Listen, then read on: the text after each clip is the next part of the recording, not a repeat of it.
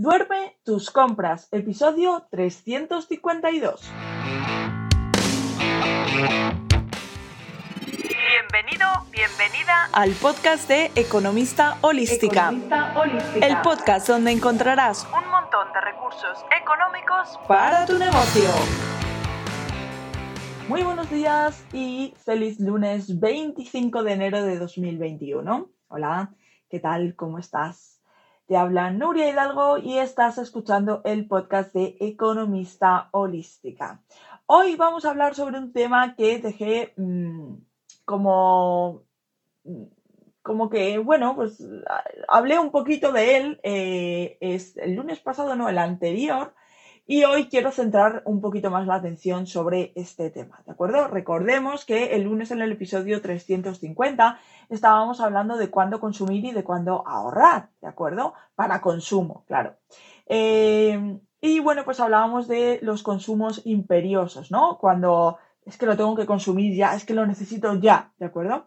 Y hay muchas veces, y es lo que vamos a hablar en este episodio, que esos consumos que nos creemos que son imperiosos, que lo necesitamos ya, ya, ya, ya, no lo necesitamos tan ya, ¿vale? Y es lo que vamos a hablar aquí. Entonces, primera idea, y es que los impulsos son malos consejeros del consumo. ¿Por qué? Porque nos hacen tomar decisiones que quizá no querríamos tomar, ¿de acuerdo? Y hace que nos gastemos un dinero que luego, joder, no me tenía que haber comprado esto, ¿no? ¿Cuántas veces nos hemos dicho eso? No me tenía que haber comprado esto, vaya, hombre. Bueno, pero ocurre una cosa, y es que los extremos nunca son buenos, ¿vale?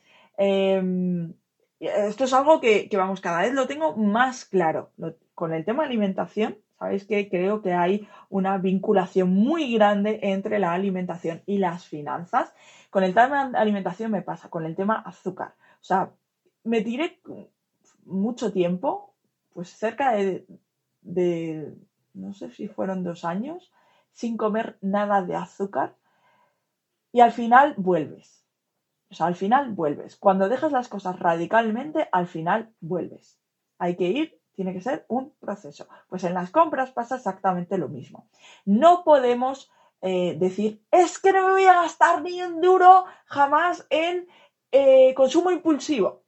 Mm, bueno, a veces te lo gastas y no pasa nada. Tenemos que aceptar también que vivimos en una sociedad que está continuamente llevándonos a un consumo impulsivo y gracias a eso, gracias a ese consumo impulsivo, vive otra gente. O sea que también es un acto de solidaridad, ¿vale? ¿Cuándo sí nos podemos dejar llevar por un consumo impulsivo? Recordemos también el episodio pasado que hablábamos de meditación. La meditación nos va a ayudar a darnos cuenta de cómo nos comportamos, ¿de acuerdo? Entonces, si ya llevamos un ejercicio de meditación grande y, oye, pues nos, damos cuenta de que estamos ante un consumo impulsivo, pues podemos decir, bueno, no pasa nada, está bien. Esta vez me lo permito. ¿Cuándo? Cuando son cifras bajas, ¿vale? Generalmente cuando son cifras bajas es como, vale, no pasa nada. Me lo permito, lo voy a disfrutar, es algo que, bueno, lo que sea. Ahora, si el consumo impulsivo es, eh, yo qué sé, de una cifra de mil euros, entonces, eh, a no ser que estemos ganando mil euros todos los días, ¿no? Mm, quizá no es, eh, no es el momento de, de hacer concesiones con nosotros mismos, ¿no? Entonces, en ese caso, lo mejor de todo es apuntarlo en una lista de deseos. Yo utilizo eh, To Do To es, una eh, aplicación de, Microsoft, pero que se puede descargar y, creo que es gratuita para todo el mundo. Y eh, bueno, pues es tipo em, Todoist.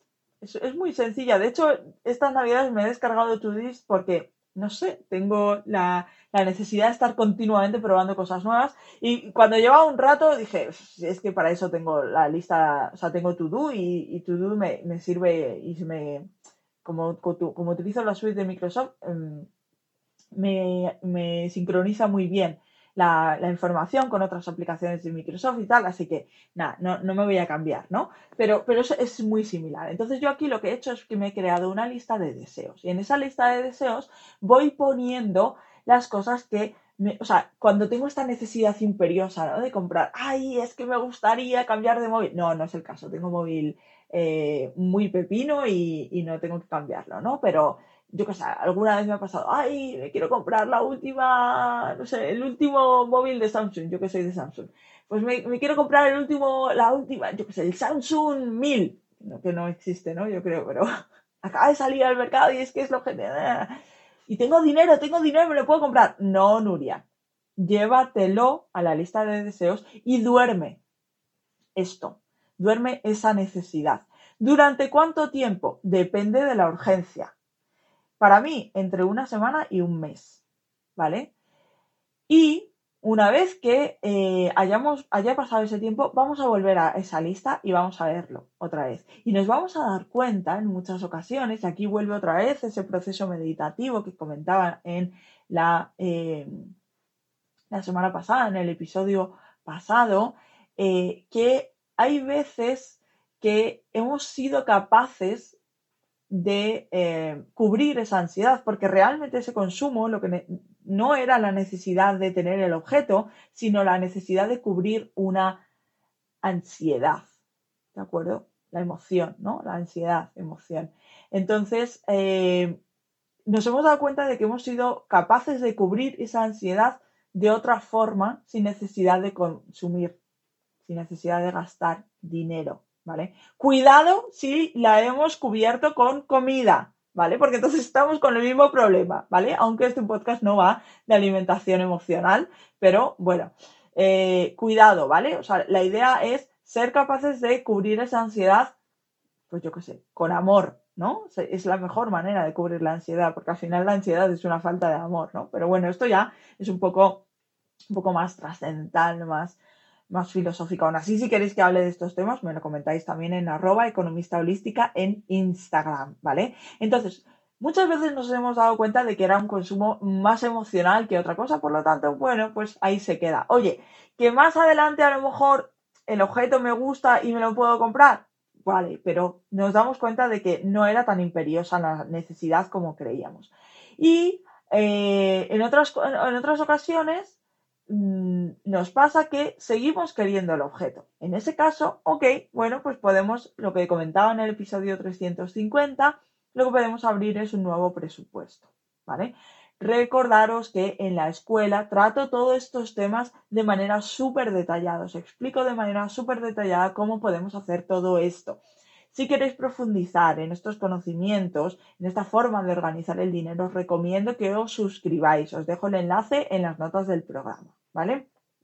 Bien, ¿qué ocurre? Que de esta forma, esto es una herramienta, esta, esta eh, lista de deseos es una herramienta que nos va a ayudar a, eh, a mejorar nuestra toma de conciencia de cómo nos relacionamos con el dinero, ¿vale? Porque al final eh, mm, hemos sido capaces de frenar ese impulso y luego cuando volvemos somos capaces de observar qué ha ocurrido. ¿Por qué tenía tanta necesidad de...? Eso pasa mucho, por ejemplo, la gente que va a terapia y que hace terapias y tal, muchas veces les pasa. Es que necesito ya, es que lo necesito ya, no puedo más, no puedo más, lo necesito ya, tengo que ir ya a terapia. Y luego, bueno, pues escriben a su terapeuta, no, mira, lo siento, es que no te puedo dar cita hasta dentro de, una semana y media. ¡Puf! Me voy a morir, no puedo, no puedo. Y luego te das cuenta de que, bueno, cuando llegas ya a la terapia es como, bueno, si realmente ya lo he solucionado solo, prácticamente. Luego sí, pues con el terapeuta, pues a lo mejor, mm, bueno, pues eh, comentas algunas cosas que como refuerzan lo que tú has conseguido, lo que tú ya has trabajado, o a lo mejor no, a lo mejor te das cuenta de que lo que tú hayas trabajado, bueno, pues mm, te hace más daño realmente, ¿no? Pero, pero es esta sensación, ¿vale? Y eso es lo que hace esta lista de deseos. ¿de acuerdo? Así que, bueno, yo os invito a que la hagáis, a que la hagáis siempre, ¿de acuerdo? A lo mejor ahora no va a tener, no va a estar muy llena, ¿no? Porque venimos de una época de recibir muchas cosas, pero bueno, no está mal empezar a hacerla ahora, porque hay muchos consumos que a lo mejor no necesitamos consumirlos inmediatamente y los podemos postergar para el Black Friday, es un buen momento, ¿de acuerdo? Es, bueno, pues, ahora no lo necesito y luego voy a conseguir un ahorro, un descuento, pues luego lo consigo. Así que, bueno, pues hasta aquí este episodio, espero que os haya gustado, espero que os haya servido, me gustará eh, escucharos, bueno, o mejor leeros, en eh, arroba economista holística en Instagram. Nada más, un abrazo enorme y hasta la próxima. Chao.